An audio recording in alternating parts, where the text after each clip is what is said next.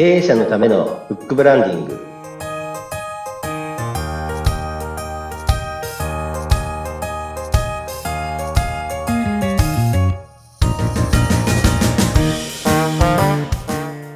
シャープ34こんにちは出版ファーストコンサルタント高林智ですインタビュアーの勝木陽子です。こんにちは。こんにちははい高林さん。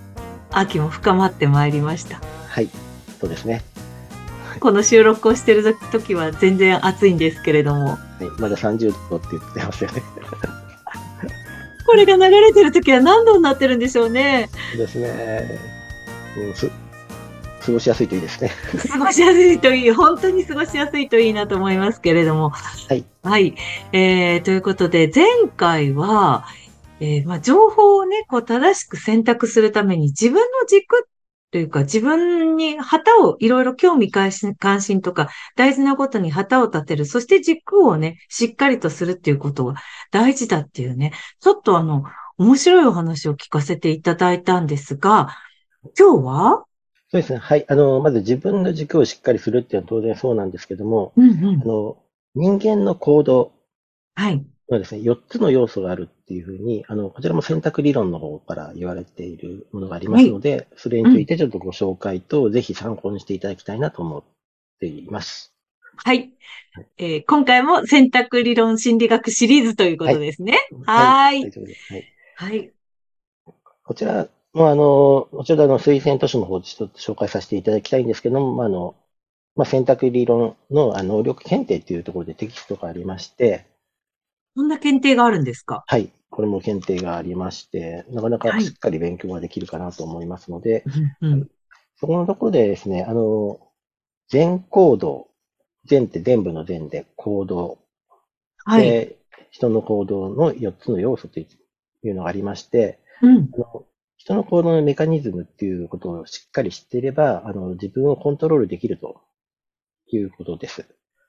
え、ちょっと待って。人のことを知ると自分がコントロールできる？人そういうこと？人間ですね。人間のコントロール。人間を知ると自分がはい人間の行動のメカニズムを知ればですね。はい。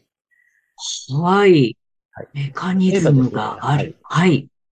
人間のこう4つの要素と言いますと、うん思考と、まあ、考えることですね。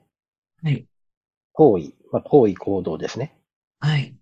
あと、感情があって、生理反応。この4つがこうあると思うんですね。はい。はいで、そこであの、これあの、実際こう絵を見ていただくと、こう、イメージできやすいんですけども、例えばあの、車をイメージしていただきたいんですね。はい。これあの、一人乗りの車。うん。でハンドルを一人だけしか握れない。まあ一人しか乗れないので。そうして、この車の特徴はですね、まあ一人乗りだっていうのと、バックができないんですね。はい。前に進むことしかできうん、ない。うん、うん、うん。で前に進むって前は未来。はい。で過ぎ去った後ろは過去。はい。で一人乗りのハンドルのところは願望ですね。要するにここで自分のところ何をしたいかというとうん、願うん、望。うんうん。まっすぐに進みたいか、右に曲がりたいか、左に曲がりたいか、けどバックはできませんと。はい。きません。で、その願望で右左行くと。で、はい。前輪の右タイヤっていうのは行為、行動ですね。うん。で、左の前、前輪が思考。うん。要はハンドルを切ると右に曲がったり左に曲がったりするっていうのが、行為と思考っていうのはこう、コントロールできてますと。なるほど。はい。後輪にある感情と生理反応は後輪なんですね。ほうほうほう。あの、ハンドル切っても後輪って曲がらないですよね。ああ、そうですね。はい。この感情と生理反応っていうのは、うん。人間では自分の意思でコントロールできないんですね。なるほど。例えば行為、これよく例にされるのが、えーっと、頭の中にこう、ピンク色の像を思い浮かべてください。はい。そうするとこう、ピンク色の像ってこうイメージできるじゃないですか。はい。それとか、あと行為でしたら、こう、自分の手を挙げてくださいとかですね。こういう手がありうん、ます、うん、うん。はい。で、コントロールできないもの、今、こう、怒ってくださいとかですね。泣いてくださいうん、うん。時に、涙、こう物理的にまあ出せる人いるかもしれませんけど、まあ基本できないですよね。うんで、行為で、こう、あとしかめつらしたりとかするんですけど、うん感情を変えることは非常に難しいと。うんうんで、生理反応ですと、例えば今こう急に汗をかいてくださいと。はい。汗かけませんよね、バッと。そうですよね。うんなので、ここで、要は行為と思考っていうのは自分でコントロールできると。感情と生理反応は、こあの、コントロールできないので、そこにこう、意識を持ってってはいけないっていう考え方があります。はい。なるほど。これは本当に勉強になるお話ですね。はい。なので、あの、要はですね、あの、自分のコントロールできないものに意識を向けているんじゃなくて、コントロールできるものですから思考を変えて行為を変えると。いうことによって、ですから思いの種をまいて行動を刈り取り、行動の種をまいて、えっ、と、習慣を刈り取り、習慣の種をまいて人生を作るみたいな、そういうのがあるように、確かそんな流れだったと思うんですけども、はい。コントロールできることに集中して、えーコントロールできないことは、もうコントロールできないんだと。ですから、感情はコントロールできない。ただ、思考と行為が変われば、感情っていうのは変わっていきますので、はい。その辺でコントロールできるものだけに集中すると。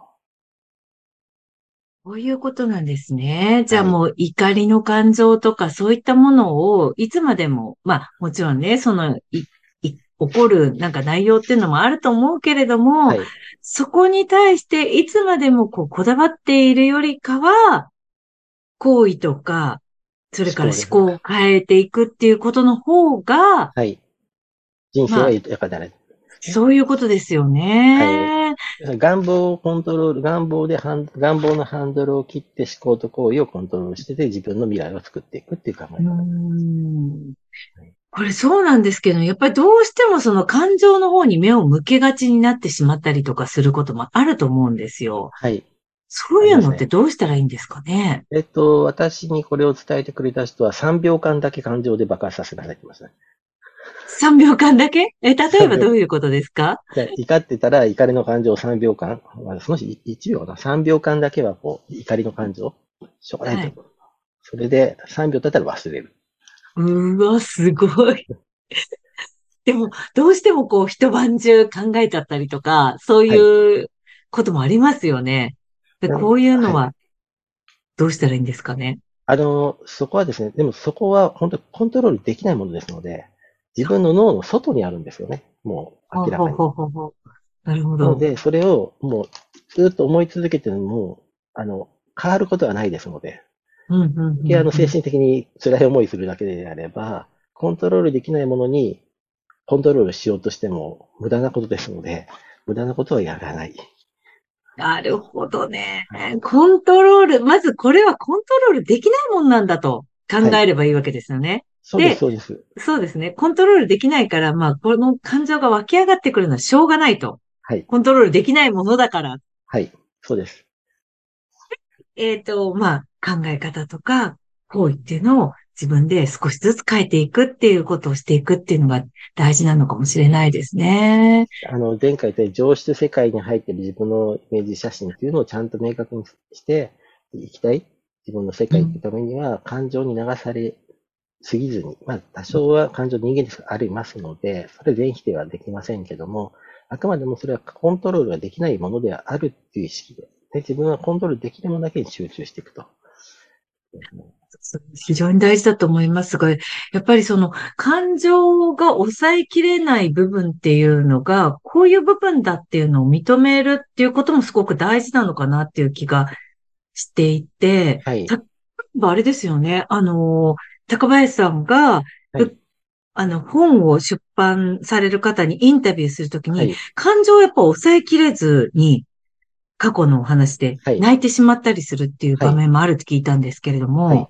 ありますね。ですので、そういう方もですね、その感情、一時的なその感情とか、その時に嫌嫌だと思い、うん思いとかっていうのをですね、それは持ってていいと思うんですけども、それはそれとして、自分の中で完了させておく必要があるんですね。完了というのは終わらせる。整理して終わらせる整理。しておくという。はい。終了ではなくて完了させておくんですね。え、終了じゃなくて完了ってどういうこと？一回こう整理をつけていくってことですね、完了して。なんだろう、こう、す、隅のハンコを押すみたいな感じ？そうです。はい。これ一回もう済んでるよって自分の中ではもう整理できてますよっていう。ああ。ということは、その抑えきれなくて泣いてしまいました。それを、それはそれで終わりと。はい。それはそれとしてあった。でもそれは自分の中でも整理していて、これはもう完了です。はい一回押さえとくっていう考え方があるって聞いてますね。それは、その、なんでしょう、こう、本を出す上で、そういう話をしていると、やっぱりその隅の犯行っていうのを押されるものなんですか？そうですね。あの、思い出してきて、またう、ん。そこに、そこの過去のうん。ことにこう、思いがいってもですね、あのよく言われるように、未来と自分は変えられますけど、過去って変えられないじゃないですか。他人と過去はそ変えられない。うですよね。はい。はいで。でも過去を変えられないっていうのは、過去の事実は変えられないんですけども、はい。過去に対する解釈って変えられるんですね。ああ、そうですね。はい。はいで。すから解釈をどうやって整理するかっていうところが非常に大切で、ですから事実は一つで解釈は無限大って言われているのはそこにあると思っております。あーそうすると、そうやって一旦その自分の過去をこう整理つかないまましまってしまっているものを掘り起こして、はい整理をつけて、自分の新しい解釈を与えて次に進んでいくっていうのは、すごく大事な作業ですねそう。ですね。すごく大事ですね。何せ過去にあった事実っていうのは絶対変えられませんので、変えられるのは過去の解釈、それに対して、まあその過去の出来事があったので、そこでまた選択して自分の今があるですので、それに対して過去に引っ張られ、過去の事実に引っ張られても、未来、ね、どうなるかはあれなので、解釈で完了させるっていうのは一つの区切りとして大切なアクションだと思っております。ぜひね、なんかこう、捨てられないとか整理つかない、なんて言ったらいいんでしょう。なんかこう、残ってるモヤモヤっていうのをね、完了させるっていうのも大事な、あの、ことだなっていうことで、はい。えー気になる方はね、あのー、高林さんの方に、はい。そうですね。本当は相談してもらいたいんだけど、い相談先がまだ見つからないって感じですよね。ですね。あの、相談先って、あの、今回この概要欄のところにですね、一応こう、はい。URL か、まあ、メールアドレスみたいなのちょっと貼って、はい、はいと思いますので、はい。これからやっていきたいと思います。はい。言ってしまったということは絶対貼ってくれるということですね。はい。あの、やりますので、あの、当社はちゃんとあの、はい。はい。というかね、あのーもう元々本をたくさん発行してくださっている会社なので、間違いないんですけれども、相談窓口が今までなかったので、どうやって相談したらいいんだって、みんなから言われたりとかしている状態なのでね、はいその辺も、えー少しずつちゃんとやっていきましょそうですね。はい。ちゃんとやっていきたいと思います。はう。い。はい。ということでね、今回もめちゃくちゃ、これでも本当整理したい人いっぱいいるだろうなと思うんですよね。はいめちゃくちゃ楽しいお話を、あの、楽しいというかためになるお話を聞かせていただきました。はい次回も楽しみですね。よろしくお願いします。はい。はい。ということで、経営者のためのブックブランディング、お相手は、物販ファーストコンサルタント、高林智と、インタビュアーの勝木陽子でした。それではまたお会いしましょう。さようなら。さよなら。